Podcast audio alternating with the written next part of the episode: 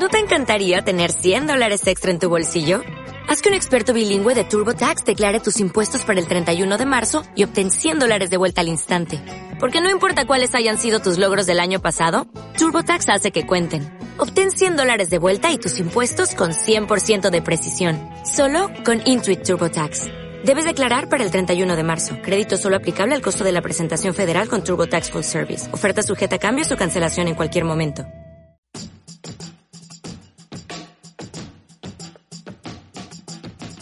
Seguimos leyéndonos. Un podcast de la editorial libros.com.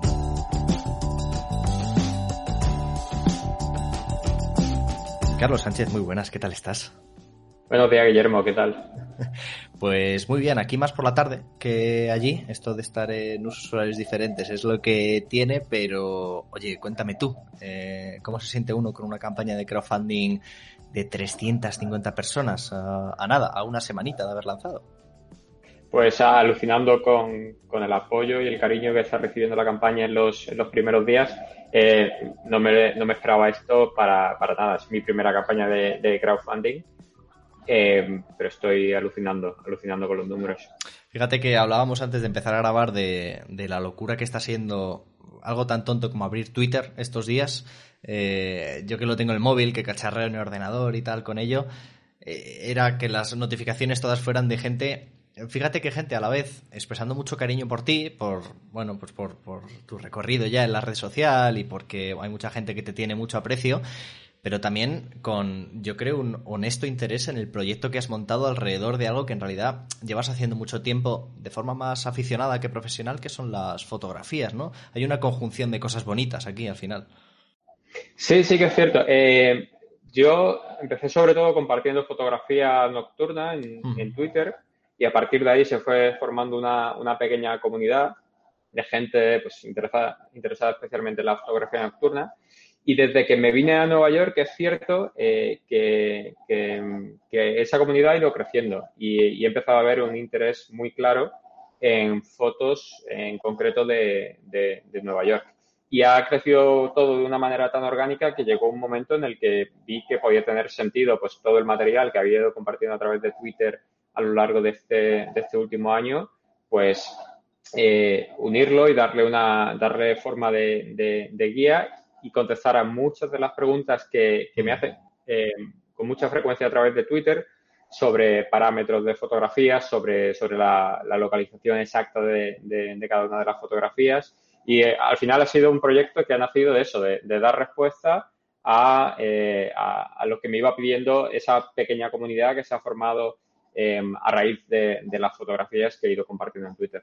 Mm, y además, eh, esto nace para nosotros, el, ese hilo que tendemos nosotros contigo, nace de algo que imagino que, que sería una petición muy honesta, ¿no? Que es el, por tu parte poner un tweet diciendo, oye, tengo esto, quiero que sea un libro, eh, ¿hay alguien eh, interesado en sumarse a este barco? Incluso en esa parte, este libro tiene mucho de la comunidad haciendo su trabajo, ¿no? Porque aunque nosotros ya habíamos visto ese tweet, teníamos gente en común y pienso ahora en Justo Hidalgo, ¿no? En cómo hace poquito hacemos un proyecto con él y él nos dice, oye, ojo con este tío que tiene una cosa interesante que contar. Sí, súper agradecido a Justo, eh, con el que además eh, vais a lanzar ahora, ahora un nuevo libro, su segundo libro, creo. Eh, todo cuenta, ¿no? Eh, Súper agradecido por, por, por, ponernos en contacto. Eh, él vio que, que, este proyecto podía tener sentido eh, hacerlo con vosotros y, y estoy súper contento. Creo que, que, no podía haber encontrado una, una casa mejor. Eh, empezamos a hablar hace prácticamente un mes y, y, mira dónde estamos ya con, con la campaña lanzada, con, con el proyecto súper, súper aterrizado y, eh, y, está siendo todo súper, súper fácil. Claro, y todo esto, para que todo esto sea fácil en realidad, no, no es que haya una fórmula mágica. Eh, siempre con justo, de hecho, hablamos de esto un poco, de cómo a veces las historias de emprendimiento y de proyectos tienden a ser demasiado perfectas y se cuenta poco el background, ¿no? Hay, hay pocas historias de fracaso, eh, entendámonos sí. así, cuando la realidad es que detrás de una, de una victoria o detrás de un éxito hay, hay, muchos fracasos o al menos mucho trabajo, ¿no? Para llegar hasta ahí. La realidad es que todo esto ahora tiene una apariencia de facilidad, porque tú has ido asentando durante años una forma de, hacer las cosas, ¿no? Eh, si tuvieras que contarle a alguien que, no te conozca ahora mismo, que ha llegado solo por tus fotografías hasta este libro, hasta este proyecto, eh, ¿qué hace Choco Tweets aparte de fotografías en una Nueva York más vacía de lo normal? Eh, tu día a día, tu trabajo, ¿a qué te dedicas? Yo soy diseñador de productos digitales y Ahora, ahora lo hago aquí en Nueva York, antes eh, durante cinco años en, Madrid, antes en Canadá y antes en Málaga, de donde soy. Eh, y principalmente llevo eh, diez años ya casi trabajando para, startups y diseñando productos digitales para startups. en Madrid estuve en los últimos años en, en OnTrack, ahora estoy aquí en Nueva York en, en TeamPay, que es una una startup pequeñita eh, en la que hacemos eh, fintech. y, bueno, en realidad todo lo, que, todo lo que yo he aprendido de hacer productos digitales eh, son cosas que estoy, que estoy aplicando a, este proyecto, como el validar una idea antes de, de, meterte a construir el, el, proyecto de verdad, que fue un poco lo que hice con ese tweet que, que mencionabas antes, para validar si, si había interés, si, si la gente podía estar interesada realmente eh, en un producto de, este tipo antes de, meterme a hacerlo y, fue la respuesta que tuvo ese tuit en concreto eh, lo que me animó a lo que me animó a lanzarme eh, con el proyecto y a, seguir a seguir con él. Fíjate que, claro, nosotros en la editorial, Roberto, que es nuestro director, que también está ahí en las sombras en tu campaña ayudando un poco, siempre siempre hablamos de que nosotros somos una editorial, pero también somos una empresa tecnológica, en, tanto que nos dedicamos a desarrollar herramientas para conseguir la financiación de los libros, ¿no? Y de hecho, en los últimos ocho años han cambiado muchas cosas, ¿no? Y, los procesos han cambiado, hay mucho de eso, ¿no? De ir afinando eh, herramientas y nos gusta explicar también a los autores que, que esto pues tiene mucho de método y tiene mucho de aprendizajes y tiene mucho de la experiencia previa. Imagino que para ti eso también es muy útil, ¿no? El haber visto muchos proyectos tecnológicos muy diferentes, muy de cerca, y ahora decir, vale, en lo mío puedo aplicar muchas eh, de estas cosas, ¿no? Sí, al final, bueno, no deja de ser un producto en cierto, en cierto modo. Y, los, los, pasos para, para, ir al mercado con ese producto eh, tienen muchas similitudes con, cualquier otro, otro producto digital. Y, en, vuestro caso, además, en, el que todo nace a través de una campaña de, crowdfunding, el, todo es muy, muy digital desde el principio. Y aún así estoy aprendiendo un millón de cosas sobre este proceso de las que no tenía ni, idea y está siendo súper, súper enriquecedor todo esto que estoy aprendiendo. Y ahora cuéntame, porque claro, eh, este libro tiene fotografías realizadas durante mucho tiempo. Parte de, parte de ello está realizado en lo que es el escenario de una película ideal, que es una Nueva York bastante vacía. Una Nueva York en medio de un proceso, eh, no sé si único, no sé si volveremos a vivir algo similar, desde luego muy singular. Y, cómo, cómo ha sido pasear por una Nueva York que tú conociste más bulliciosa y que ahora ha sido casi para ti un escenario que estaba a tu disposición para poder hacer este curro fotográfico. Pues ojalá no hubiera pasado realmente. Yo cambiaba el Nueva York eh, que tenemos ahora por el de hace unos meses, em, quitando, quitando el COVID de la, de la ecuación. Pero al final nos hemos visto, no, es lo que esperábamos, pero nos hemos visto aquí en una, en una situación que sobre todo durante las primeras semanas eh, fue, fue muy difícil. Eh, nosotros decidimos encerrarnos en casa más o menos a la vez que, lo hicisteis en España, aunque aquí nunca ha sido obligatorio.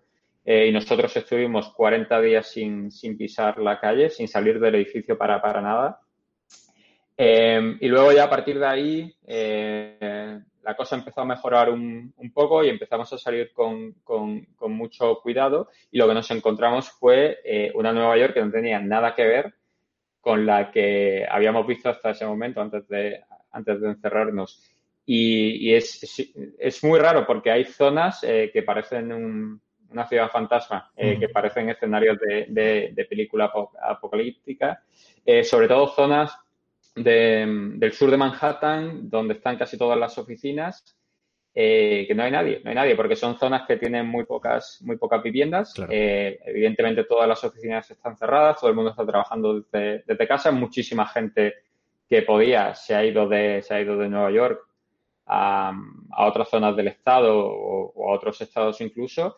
Y, es alucinante el ver calles que nunca, nunca han estado vacías, verlas completamente vacías para la fotografía, pues eh, se le estoy sacando cierto, cierto provecho porque estoy consiguiendo hacer algunas fotos que, creo que son únicas y que va a ser muy difícil repetirlas. Hmm. Pero allí, claro, ahora cuál es la perspectiva, porque es curioso que eh, he hablado con varias personas ¿no? en este programa, con gente que ha vivido de lejos, eh, lejos de España, de, lejos de su gente, ¿no? la, la pandemia siempre hay esta sensación de doble proceso, ¿no? El proceso con la gente de aquí que tienes aquí porque lo están pasando de una manera determinada y el que tú vives eh, propiamente, porque además, eh, lo decías antes, se han llevado las cosas un poco diferentes, ¿no? Allí y aquí.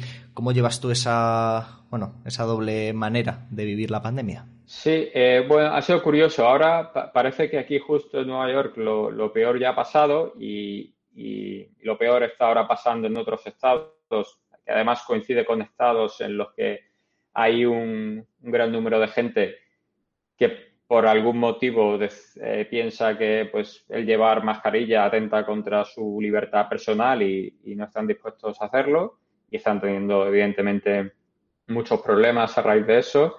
Y luego el seguir intentar seguir muy de cerca evidentemente eh, pues todo lo que está está pasando en España. Y yo creo que nosotros eh, estamos teniendo cuidado adicional por precisamente estar tan atentos a lo que está pasando en España. Ya te digo, eh, decidimos encerrarnos 40 días y yo creo que fuimos prácticamente los únicos que, lo hicimos aquí. Otros españoles que conocemos también hicieron algo parecido, yo creo que también eh, movidos por lo que estaba pasando en España. Mm. Pero en general, pues se lo están tomando de una manera muy, muy diferente yo creo que pues a la larga va a ser mucho peor porque va a hacer que esta situación se prolongue mucho en el tiempo. Mm. ¿Cómo se lo explicas esto a tu gente más cercana? Porque imagino que desde aquí parece un poco loco lo que todo lo que cuentas, porque eh, llama la atención la que ciertos argumentos se hayan abierto paso y sin embargo es así, está en la calle, es lo que tú dices, hay gente que cree que llevar mascarilla no es útil, no es una es un atentado más que algo que te proteja. Eh, ¿cómo, lo cuentas tú a tu gente para que bueno para que tampoco cunda la preocupación? Sí, es, es complicado. Eh, eh, yo creo que ahora eh, lo que deja más tranquila a nuestra gente es que, en Nueva York la, cosa está un poquito mejor y en Nueva York yo creo que la gente está siendo bastante civilizada en general, comparado sobre todo con, otros estados. Pero bueno, son esas dos Américas que siempre nos sorprenden tanto, capaces de lo mejor y de lo peor. Y bueno, pues incluso en España eh, se están empezando a ver eh, actitudes de, este tipo, gente, gente que piensa que todo esto es una, una pandemia, que todo eh, es una conspiración, ¿no? Alucino, no sé, no sé, no sé cómo nace eso, cómo evoluciona. desde luego aquí lo tienes por 100, ese, ese, número de personas. la suerte es que la mayoría, pues, están en otros estados y, no precisamente en Nueva York. Y dentro de todo eso, eh, parece que, en momentos así hay luces, hay proyectos que pueden salir adelante. Es curioso, ¿no? Todos hemos vivido cierto bloqueo con este proceso, de decir hasta qué punto se va a parar todo, ¿no? Hasta qué punto vamos a poder seguir haciendo cosas.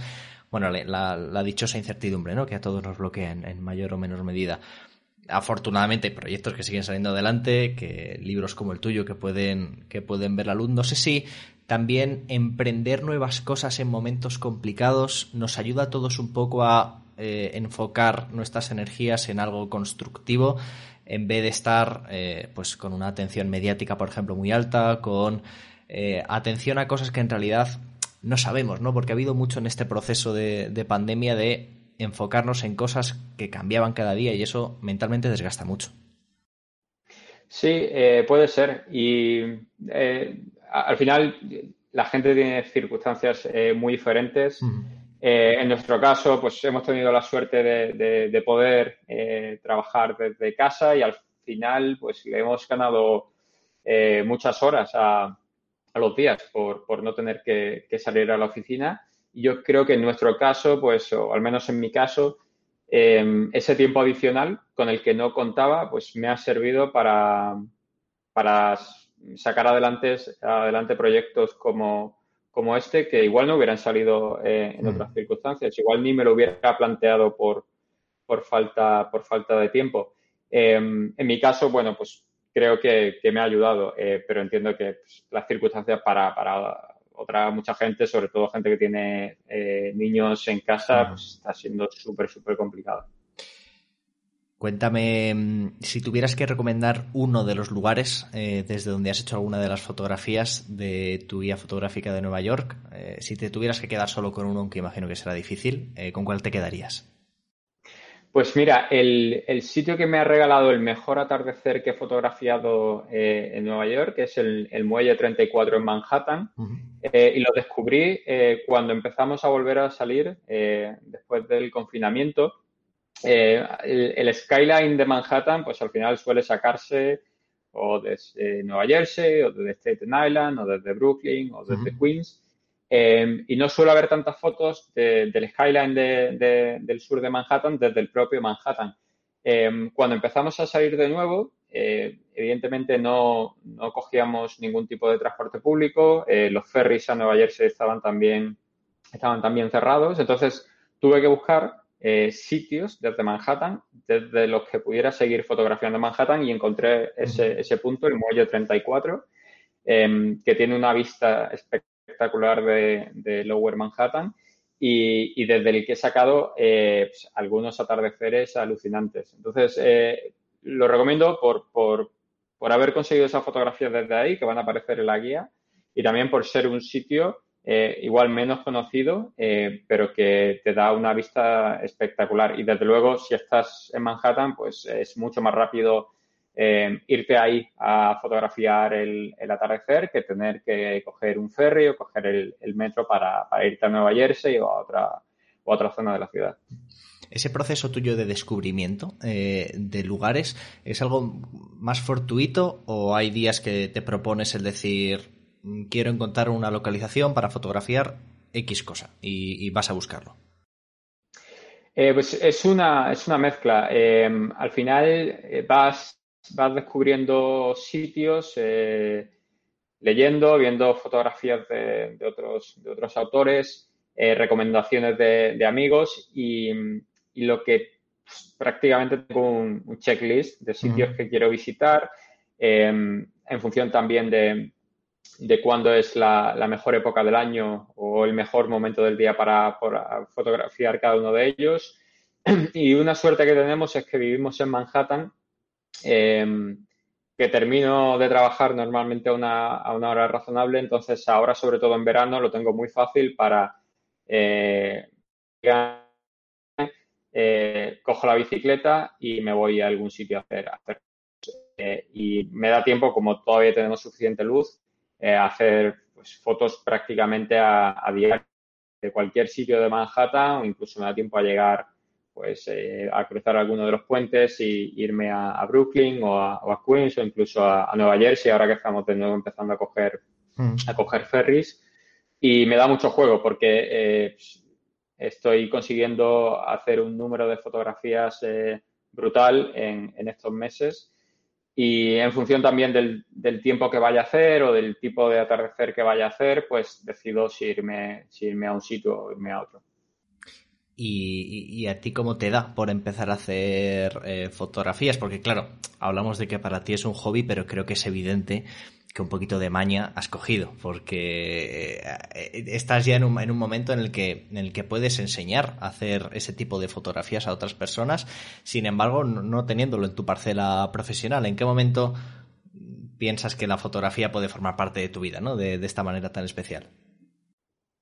Ha sido un proceso muy largo. Yo empecé a hacer fotografías, yo creo que mi, primera cámara DSLR eh, la, compré en 2008, creo.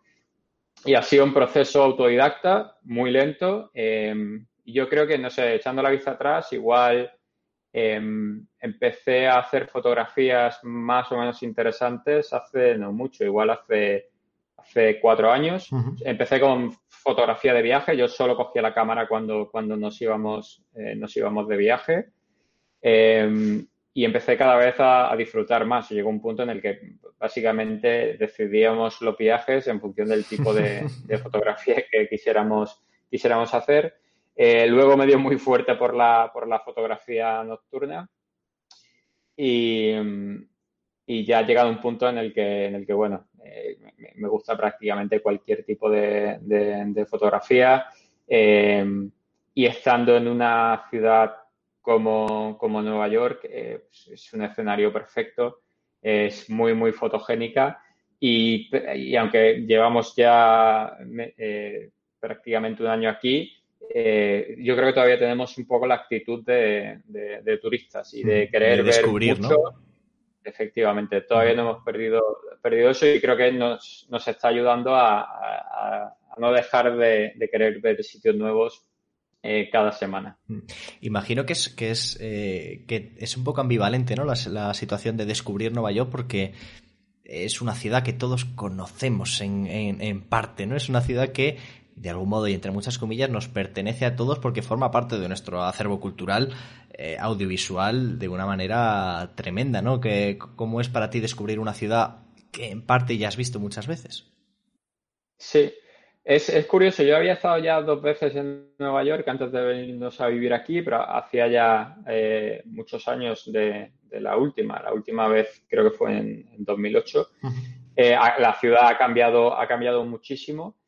Y, sí, hay evidentemente muchos escenarios que, hemos visto todos un millón de, veces en, películas y series. Y a mí lo que más me está sorprendiendo de Nueva York son rincones que yo no conocía antes de, venirnos aquí, que he ido descubriendo desde, desde que llegamos y que me parecen alucinantes. Es decir, hay, hay sitios súper machacados, sitios en los que eh, incluso ahora que no se puede viajar, pues, pues sigue habiendo, sigue habiendo turistas haciéndose, haciéndose selfies.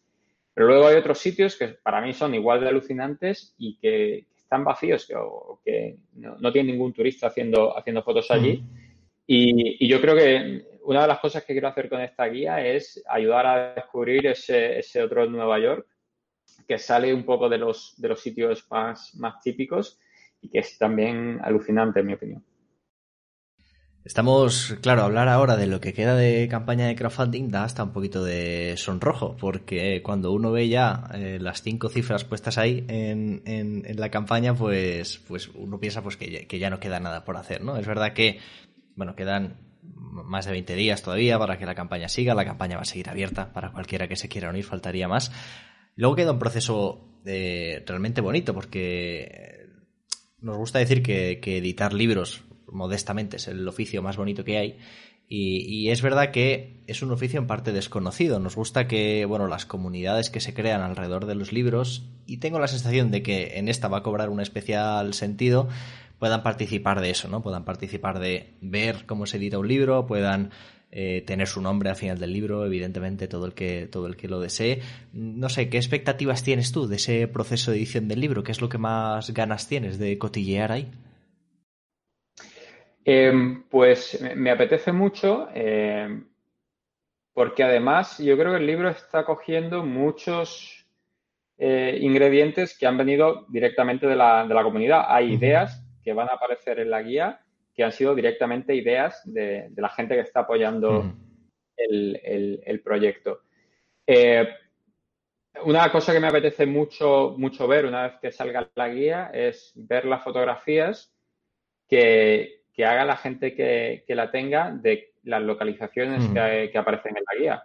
Em, estoy seguro de que, de que eh, cuando la cojan van a mejorar eh, todas las fotografías, eh, van a ser muy diferentes desde luego, porque el mismo sitio con, con una luz ligeramente distinta ya hace que la fotografía sea completamente distinta.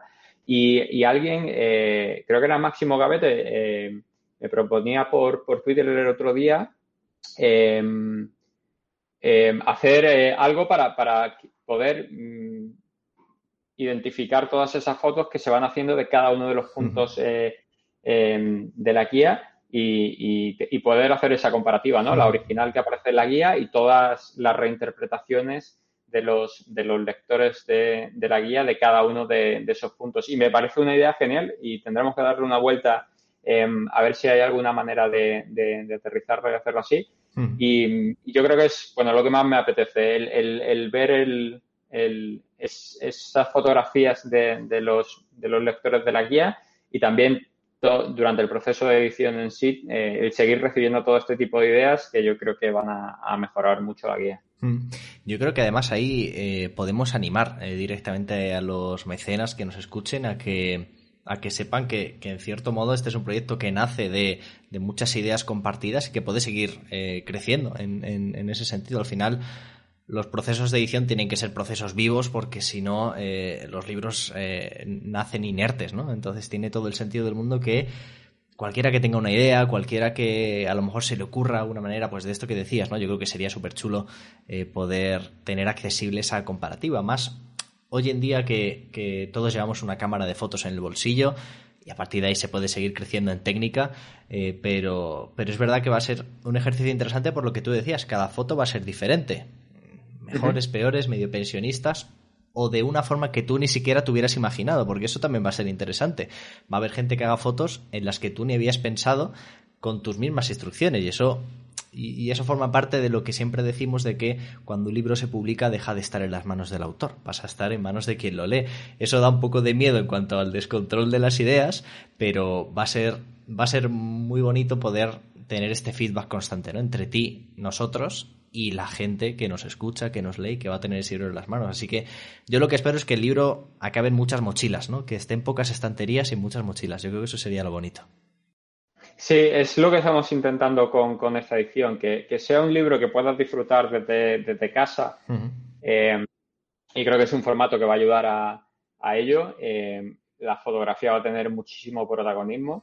Eh, en ese sentido no va a ser como una guía de viaje habitual, pero que también puede ser un, libro que puedas echar a la maleta y te sirva, te sea útil estando aquí a, diseñar el, recorrido y a, pues, llevarlo buscando la, ubicación exacta y, viendo la, fotografía antes de, hacer la, tuya propia. ¿no? Yo creo que vamos a encontrar un buen equilibrio entre, entre esos dos formatos. El libro de fotografía para, disfrutar desde casa, pero también esa guía de viaje que puedas echar a la maleta.